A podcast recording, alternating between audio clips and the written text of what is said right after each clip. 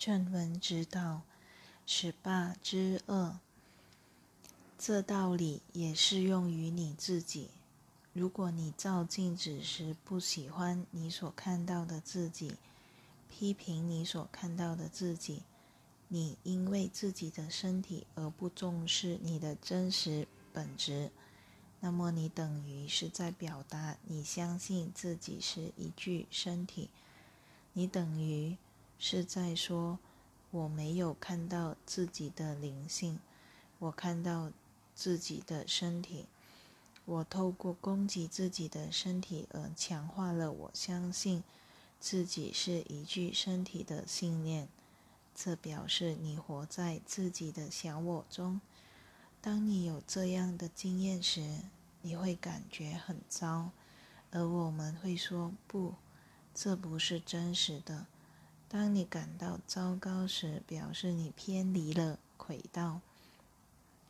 不妨照镜子时感激自己，给予自己爱，鼓励自己一下，因为此时地球上的人都经历着烦恼和苦恼，这是极度充满挑战的时代。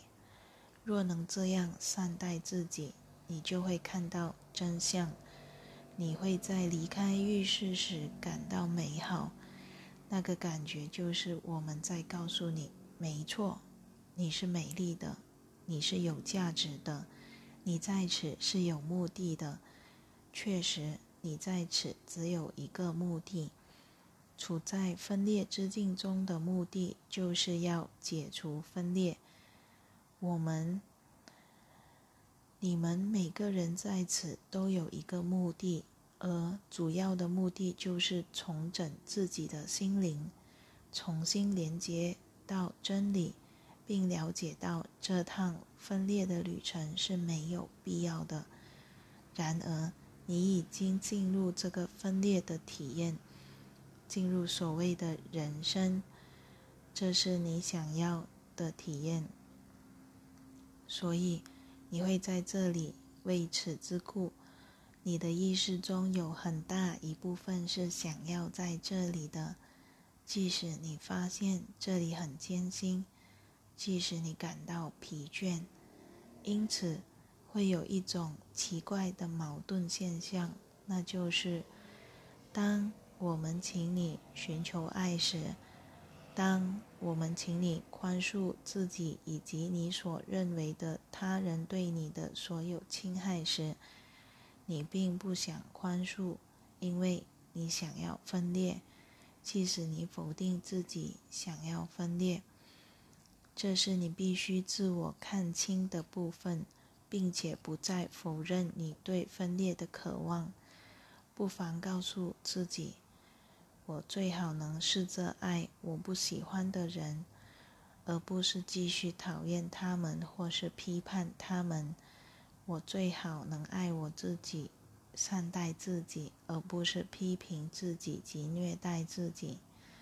很多人看到自己的身体时会感到排斥及不喜欢，这是自然的现象，因为身体。正是分裂的象征，它是你投射厌恶的对象。这是人们使用身体的目的之一。请勿聚焦于你的身体，而是聚焦在你的灵性、你充满爱的心灵以及你的创造力，将你内所有。